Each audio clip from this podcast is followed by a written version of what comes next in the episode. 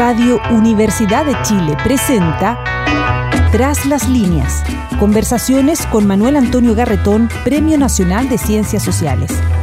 Un programa del Departamento de Sociología y Magíster en Ciencias Sociales de la Universidad de Chile. Muy buenas tardes, bienvenidas y bienvenidos a Tras las líneas, el programa del Magíster en Ciencias Sociales de la Facultad de Ciencias Sociales de la Universidad de Chile. Estamos eh, en pleno tiempo de apertura de las postulaciones al magíster, así que se puede, los que estén interesados, informarse, inscribirse, pueden verlo en la página de la Facultad de Ciencias Sociales, donde sale, digamos, todos los detalles de la inscripción. Y ya que estamos hablando de eso, no puedo y escúchenme lo personal que puede haber en esto, no puedo dejar de mencionar que ha fallecido una de las personas que fue uno de mis maestros en sociología y que fue un profesor del departamento de sociología y también activo en el magíster eh, mismo, Raúl Ursúa Friedemann. Para él, un homenaje y mi recuerdo y mis eh, saludos a su familia. Hoy día vamos a la selva o al desierto, en cierto modo, porque tenemos con nosotros a una investigadora de renombre latinoamericano y mundial, muy joven además, dedicada a la etología. Y la etología es el eh, estudio del comportamiento animal en el medio en que ellos eh, viven. Y ella ha realizado una cantidad de investigación al respecto de, mucha importancia. Tiene un eh, doctorado en la Universidad de, Oxford en antropología evolutiva, tiene también un máster en zoología en eh, la Universidad de California y se cuenta que recorrió 3.000 kilómetros para ir a trabajar en una comunidad, de ser hombre, de bonobos, los simios que se parecen mucho a los seres humanos, entre otras cosas quizás porque son, según lo que ella nos ha contado, los únicos animales que juegan a lo largo de la vida y no solo en la poca edad, como ocurre normalmente con todos los seres eh, vivos. Ella ha realizado conferencias muy importantes, el, eh, la conferencia TED, que es muy famosa, y por otro lado organiza viajes a la Patagonia y a lugares donde se ha estudiado la evolución humana, tal como lo hizo Darwin. Organizó un viaje en un barco que era la reproducción del barco de Darwin y Freud. Bueno, está con nosotros entonces para hablar de, no vamos a decir lo divino y lo humano, lo humano y lo animal. Y vamos a partir por eso, porque una, lo primero que uno se pregunta es, ¿qué le lleva a alguien?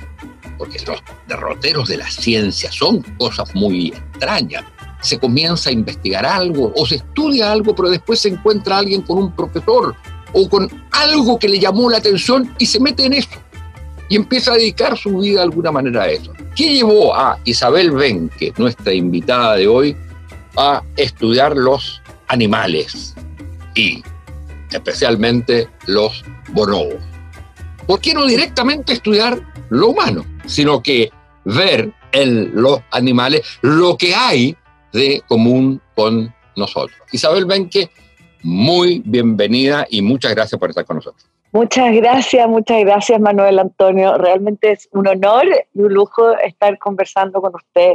Le agradezco mucho la invitación. Y bueno, a ver, una gran pregunta. Esa pregunta yo creo que se la hace todo científico, todo investigador. Y la respuesta eh, está en la clave de una palabra que usted dijo que es un derrotero yo, hay muchas veces que se presentan las historias de las carreras de los investigadores, como mira, la verdad yo a los seis años vi un bono en una revista y dije, esto es lo que yo quiero ser para el resto de mi vida, ¿verdad? y, y, no, le estaría completamente mintiendo si me inventara esa historia. No fue así. Lo mío fue un derrotero, de lo cual una cosa lleva a la otra. A mí me interesaban dos cosas que me siguen interesando y me sigue interesando la integración de estas dos cosas. Una era la naturaleza y el mundo animal y el mundo salvaje y el qué es lo que es el otro desde el punto de vista no solo el otro así en un ser humano, pero un otro mucho más otro que uno, un otro que es un otro mamífero, un otro que es un otro pájaro, etcétera. Entonces me interesaba eso por un lado y por otro lado me interesaba mucho las humanidades y las ciencias sociales en por qué somos nosotros como somos.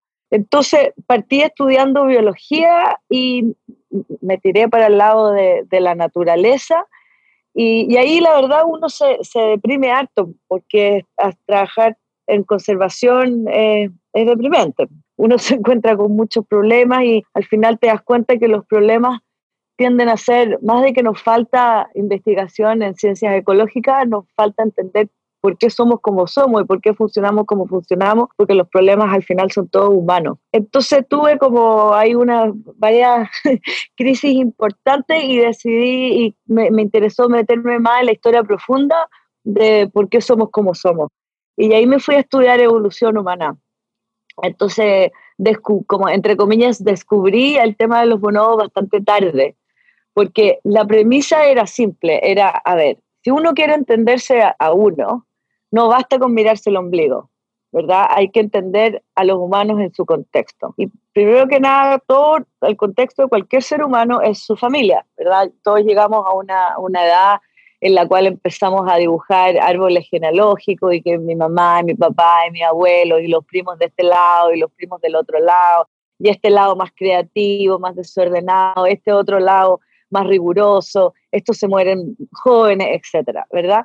Y en el fondo la primatología y la evolución hace lo mismo, pero a nivel de especie. O sea, esa pregunta, bueno, ¿de dónde venimos? ¿Cuál es nuestro contexto familiar en la historia profunda, mirado en los millones de años?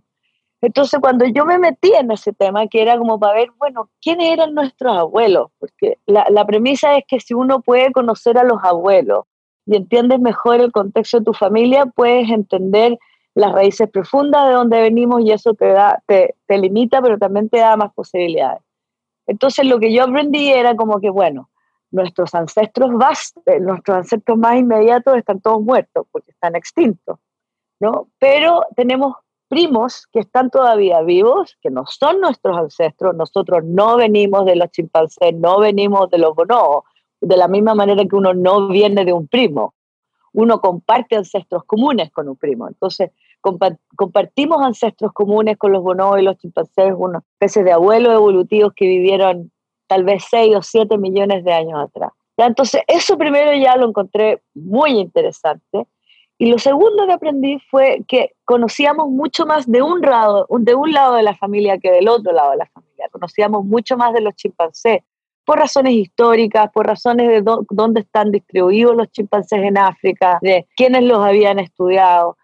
Y también sabíamos que los chimpancés tenían ciertas características que obviamente resonaban mucho con nosotros. Los chimpancés son unos grandes políticos maquiavélicos, eh, forman coaliciones políticas, están como de alguna manera los machos sobre todo politizando todo el rato, yo me uno contigo para ver si podemos derrocar al alfa, etcétera, etcétera. Eso es algo que es muy chimpancé, inmediatamente uno eh, recuerda a los seres humanos. Eh, son también muy tecnológicos, construyen herramientas y usan herramientas, también hacen lo que sabemos como protoguerras, o sea, tienen conductas de cuidado del territorio y pueden, tienen homicidio y infanticidio en individuos de otros grupos, etc. Eso lo sabíamos. Pero luego estaban como las historias de este otro primo, los bonobos, que sabíamos mucho menos, que se supone eran mucho más pacíficos, más lúdicos, eh, las hembras tenían un lugar mucho más dominante, si bien estas hembras no estaban emparentadas entre sí. Pero ¿cómo? Qué mono más raro, qué primo más curioso. Pero no se podía estudiar bien porque vivían al sur del río Coco.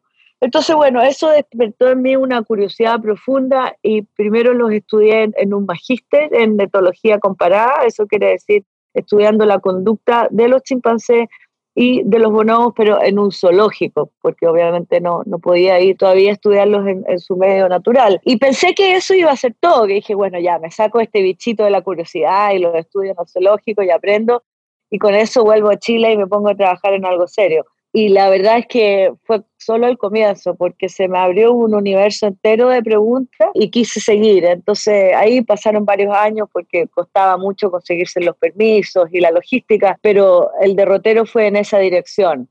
Primero en, en cautiverio y luego conseguir ir al Congo a seguir estos animales en su medio natural. y eso la verdad fue una experiencia muy, muy formadora y, y muy increíble. ¿Y qué te dijo eso? Esa estadía ahí, ese estudio. Tengo entendido que estás trabajando en un libro sobre esa experiencia. ¿Qué te dijo sobre nosotros, nosotras, sobre los seres humanos? ¿Cuál es la diferencia fundamental?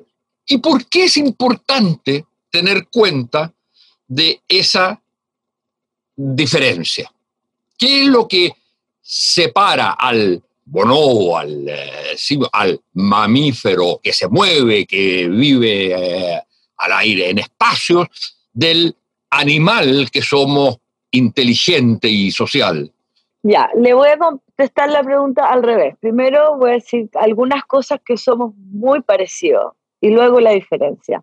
Primero que nada, somos muy parecidos en, en general en nuestra fisiología, en muchas cosas, porque somos mamíferos y somos primates y dentro de ser primates somos grandes simios. Con eso lo que quiero decir es que tenemos una herencia común, tenemos una herencia común sobre todo de una socialidad profunda. Somos lo que se llama obligatoriamente sociales. Pertenecemos a un grupo de animales que ya, de, de decirlo de alguna manera, no tenemos vuelta atrás en cuanto a lo profundamente sociales que somos. O sea, nos constituimos en sociedad, nos constituimos en relaciones con otros, nuestro éxito reproductivo es lo que se llama interdependiente, o sea, donde tu éxito es parte de mi éxito también. Eh, no, somos tigres solitarios, por así decirlo. Eso es, es algo que compartimos con ellos. Luego, una de las grandes diferencias, por supuesto, es el tamaño del cerebro nuestros cerebros son aproximadamente tres veces más grandes de los y de los bonobos. Junto con el tamaño del cerebro, no es solamente que tengamos un computador más grande, por así decirlo, porque nuestro computador tiene ciertas conexiones, está estructurado de una manera bastante peculiar.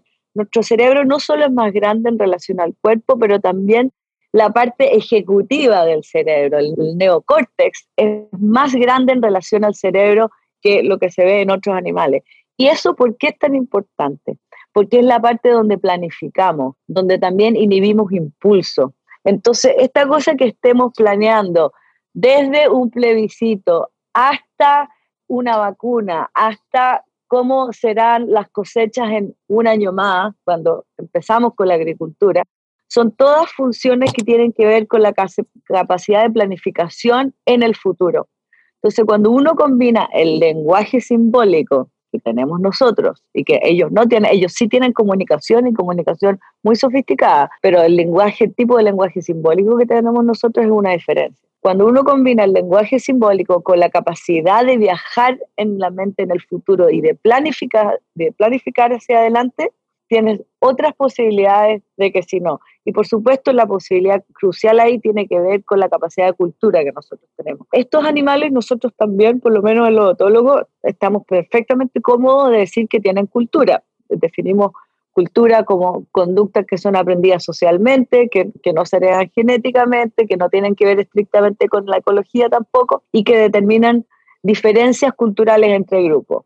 Por ejemplo, los chimpancés tienen cultura. ¿Por qué me atrevo a decir eso? Ah, porque, por ejemplo, ocupan tecnología y la tecnología que ocupan en un grupo es de una manera versus la tecnología que ocupan en otro grupo que es de otra manera porque la aprenden socialmente. De la misma manera que nuestra cultura nosotros comemos con cubierto, pero comemos con cubierto de una manera y en Asia se come de otra manera. Son diferencias culturales. Pero ahí la diferencia entre ellos y nosotros es que lo que se llama el ratchet de la cultura cómo nosotros no tenemos que literalmente reinventar la rueda en cada generación. Si uno lo piensa, el bicho fisiológico, morfológico que somos nosotros ahora versus hace 200 mil años atrás, no es tan distinto. Y el que es hoy día versus hace 10 mil años atrás como seres humanos tampoco es tan distinto. Y obviamente que estamos en un lugar culturalmente inmensamente distinto. Entonces, ¿cómo es que se da eso? Eso se da por la capacidad de producir cultura y de aprender y de heredar cultura intergeneracionalmente. Entonces, eso es una diferencia que, que, es muy importante. Y la otra diferencia que es muy importante tiene que ver con las dinámicas del tamaño de grupo, porque ellos, por ejemplo, estos animales que son muy inteligentes, que viven largo tiempo, que tienen relaciones de amistad, que tienen memoria, etcétera, viven en grupos que son relativamente pequeños. El grupo que yo estudiaba tiene 30 individuos, pueden llegar a 60 individuos. grupo de chimpancés, 200 individuos, algo así. Nosotros, nuestras comunidades más pequeñas, las personas a las cuales usted invitaría a su casa, que le gustaría que fueran a su matrimonio o a su funeral, eh, eso puede ser una comunidad más pequeña, pero por supuesto que tenemos, usted se acuerda de una cantidad de nombres, puede interactuar en la calle con una cantidad de personas que va probablemente en las miles. Y por supuesto que vivimos en una ciudad de 8 millones de habitantes, en un país de 17 millones de habitantes y estamos en un mundo, en una sociedad global de 7.8 billones de habitantes.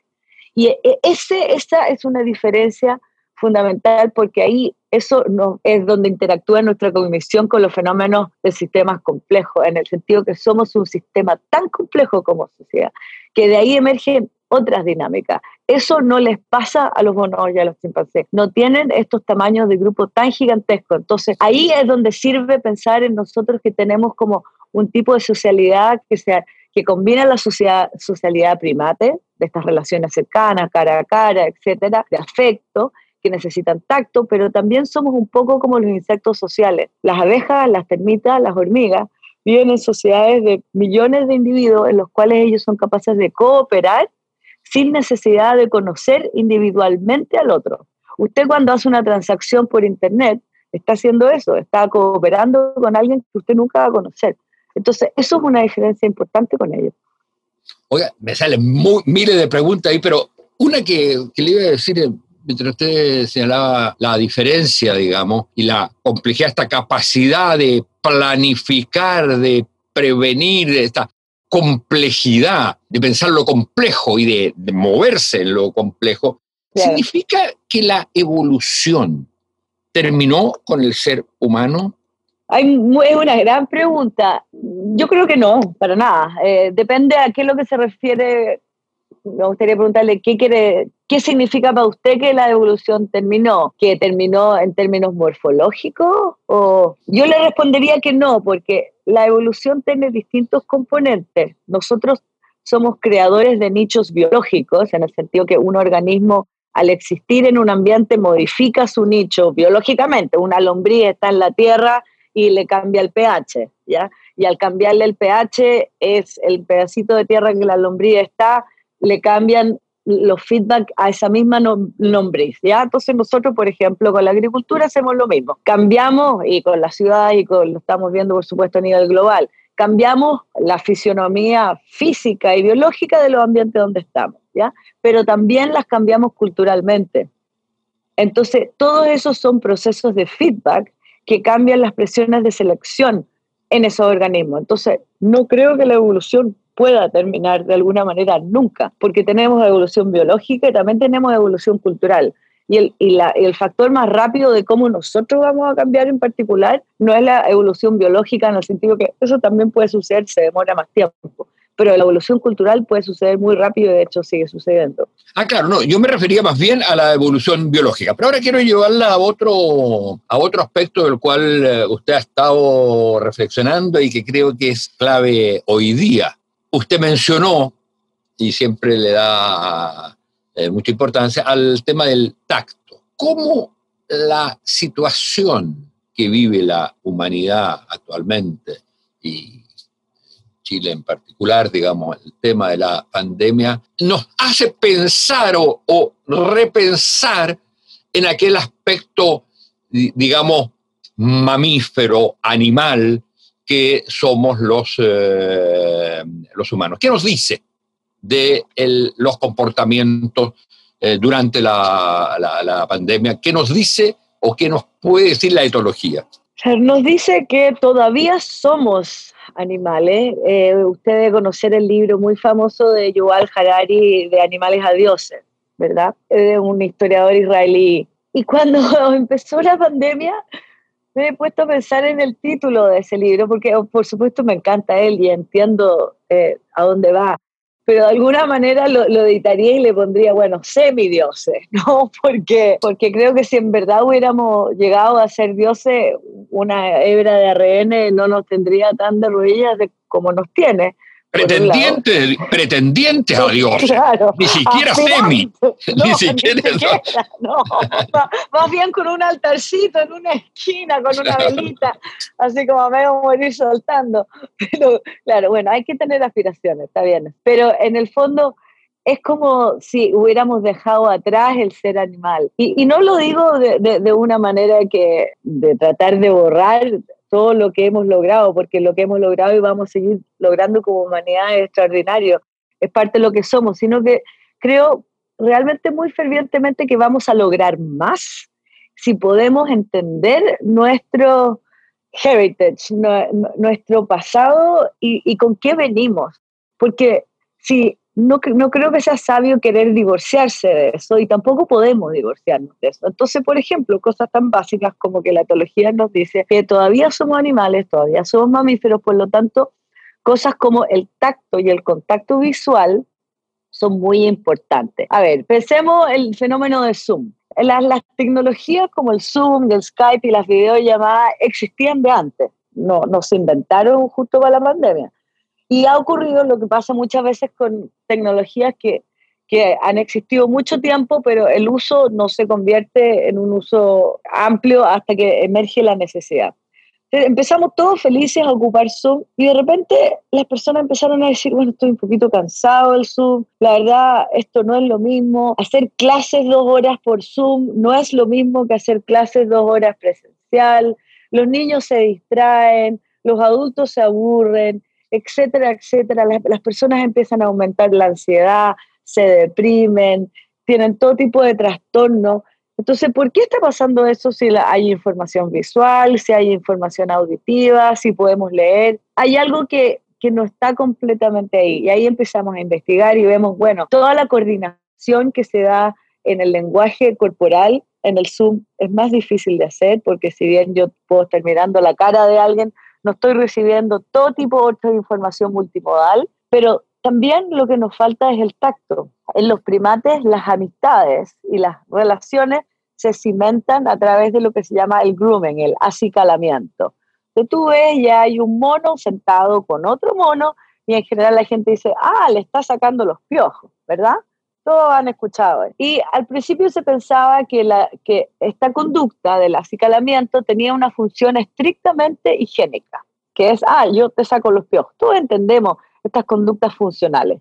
Pero luego uno sigue a los monos y te das cuenta que lo hacen muy seguido, todos los días, que hay como una especie de hora donde esto ocurre y que se sientan a veces por una hora y media a hacer esto. Entonces digo, o estarán muy piojentos o están haciendo otra cosa, ¿no? Porque no, le, o sea, no es, si fuera una, eh, una función puramente higiénica, no se necesita una hora y media para eso. ¿A dónde voy? Lo que quiero decir es que la cantidad de tiempo que ellos invierten tocándose en este tipo de acicalamiento es una analogía bastante buena para los tipos de interacciones sociales relajadas que nosotros tenemos, por ejemplo, cuando nos sentamos a conversar con un amigo, cuando nos vamos a tomar una cerveza, cuando almorzamos juntos. Podemos estar dos horas conversando y nos reímos y nos contamos historias y bueno, vamos a intercambiar alguna información. Oiga, ¿dónde cree usted que es mejor postular para este fondo? ¿Dónde puedo ir a comprar este tipo de zapatos? Ya, pero para, si la función de ajustarme usted conmigo a almorzar fuera solamente de información, hubiera estado con un texto o con 10 minutos. Es el equivalente de la función higiénica de, lo que estoy explicando con los primates. Nosotros gastamos mucho más tiempo en estas interacciones sociales del cual, entre comillas, necesitaríamos. ¿Por qué? Porque esta función, estas, estas interacciones tienen que ver con crear lazos, con cimentar lazos, generan endorfina que nosotros nos hacen sentir bien con nosotros mismos y con la persona, al reírnos, al contar historias. Entonces, una de las cosas que nos enseña la etología es que este tipo de interacciones que nosotros hacemos como humanos, que no, no son tan obvias, pero son tan obvias como el agua, vienen directamente de, de la misma manera de cimentar relaciones que tienen los otros primates. Entonces, es algo para considerar, porque por supuesto que las tecnologías hoy día nos permiten expandirnos y mantener nuestras interacciones de una manera que no podríamos haber hecho si no las tuviéramos. Pero lo que quiero decir es que vamos igual a necesitar seguir teniendo interacciones en persona, seguir teniendo tacto. Piense, por ejemplo, otra cosa, toda esta nueva expansión que hay de hobbies de las personas que pueden que están o jardineando o haciendo puzzles o cocinando o, o tejiendo. A mí me llama la atención lo que tiene esto en común es que las personas están haciendo cosas con el tacto, con sus manos. ¿Por qué están haciendo estos hobbies y no otros hobbies, como por ejemplo pasar simplemente más tiempo en la pantalla, ya que somos tan visuales? Creo que necesitamos el tacto mucho, es muy importante. La piel es un aparato cognitivo que tiene todo tipo de conexiones con el cerebro. Entonces, al no poder estar tocando otros, otras personas, no poder estar interactuando con un mundo sensorial más rico, creo que estamos tratando de compensar. Cosas así, por ejemplo, creo que son útiles de pensar en relación a la etología, porque nos pueden dar herramientas de, de cómo sobrellevar esto mejor. A propósito de la piel, el dicho, este, tengo un problema de piel con alguien alude precisamente exactamente a lo que usted está señalando. Es decir, la piel como algo mucho más allá de esa capa que tenemos cubriendo nuestro cuerpo, es un instrumento de, de conocimiento, de elaboración de sentimiento. Exactamente, un instrumento de conocimiento, exactamente. Es como si fuera un cerebro extendido. Hay experimentos que muestran por ejemplo, cuando las personas no, están viendo, que uno sabe muy bien la intención de otro ser humano, por ejemplo, al tocarle el antebrazo. Y no estoy hablando de toque romántico, aquí es simplemente ese leve toque que se da. Te estoy retando, te estoy diciendo cállate, te estoy diciendo ven, te estoy diciendo mira para allá, todo ese tipo de cosas, claro. A ver, una última cosa porque tenemos que cerrar, eh, Isabel. El tema del confinamiento en la pandemia, ¿cómo nos va a afectar en el futuro? ¿Aquí va a quedar alguna marca o no? Mira, a mí me encantaría tener una bolita de cristal eh, y abrir un, un, negocio de futurología, pero todavía no, no me llega el encargo de ese por Amazon. Así que no sé ni me atrevo a decirle qué es lo que va a pasar en el futuro, porque sobre todo lo que uno aprende en terreno y en la vida es que el, el, futuro es inherentemente incierto ¿ya? Y, estamos una, una situación altamente compleja. Entonces, que si vamos a ser mejores o peores o si vamos a entender esto mejor o peor, no lo sé, depende de muchos factores. Lo que sí le puedo decir lo que me gustaría que pasara, que tiene que ver con una cierta combinación de humildad y conocimiento. O sea, de humildad y situarnos en que somos más animales de lo que pensamos. Y eso tiene que ver con ciertos problemas que vamos a, sí me atrevo a predecir que vamos a tener que atender. No solo los problemas que son obvios que lo que estamos viendo ahora, que tienen que ver con la muerte, con la muerte de un ser querido, con el miedo a morir y con la pobreza y con todas las consecuencias en escala que ha tenido la pandemia económica. Eh, eso hay bastante discusión de eso. Pero creo que la salud mental y la salud física, vamos a ver, ojalá que no veamos una especie como de pandemia asociada a esto pero el hecho de haber estado encerrado, sin movimiento físico, sin la luz del sol, sin contacto con otras personas y al mismo tiempo con contacto bastante tóxico con las personas que se ven encerradas, con personas que no quieren estar encerradas, hemos visto un aumento en el abuso, etcétera. Eh, ahí tenemos un problema de salud física y salud mental muy importante y vamos a necesitar rituales rituales colectivos para ayudarnos a procesar eso, así como los, los seres humanos hemos pasado por momentos mucho peores en la historia. Entonces, no me preocupa eh, que no, no, no es que, que nos, ah, no, no vamos a poder salir de esta, tengo plena fe que sí, pero sí que vamos a necesitar rituales colectivos y en Chile en particular creo que a veces no, no nos tomamos eso en serio. ¿Y a qué me refiero con rituales colectivos? desde el fútbol y, lo, y lo, todo lo que son los deportes colectivos, hasta la religión, hasta los, los conciertos de rock, la música, el teatro, etcétera. En los fenómenos colectivos son, son rituales muy importantes que nos ayudan a procesar el trauma colectivo también. Entonces, eso sí me atrevería a decir que lo vamos a necesitar y ojalá que encontremos maneras inteligentes de, de poder hacerlo. Bueno, era exactamente el, tipo de cosas que me interesaba, digamos, saber, no tanto de predecir lo que va a pasar, pero sí desde el punto de vista de las cosas que usted ha estudiado, lo que nos dice el confinamiento respecto de nuestro futuro, de qué tareas pendientes o desafíos que vamos a tener que enfrentar. Muchas gracias Isabel eh, Benque por esta estupenda visión de las cosas y la riqueza de juntar el pasado, el presente, lo que es humano, lo que es eh, animal, lo que finalmente eh, somos. Muchas gracias. Muchas gracias a, a usted, Manuel Antonio. Hace un lujo conversar con usted. Muchas gracias. Radio Universidad de Chile presentó Tras las líneas.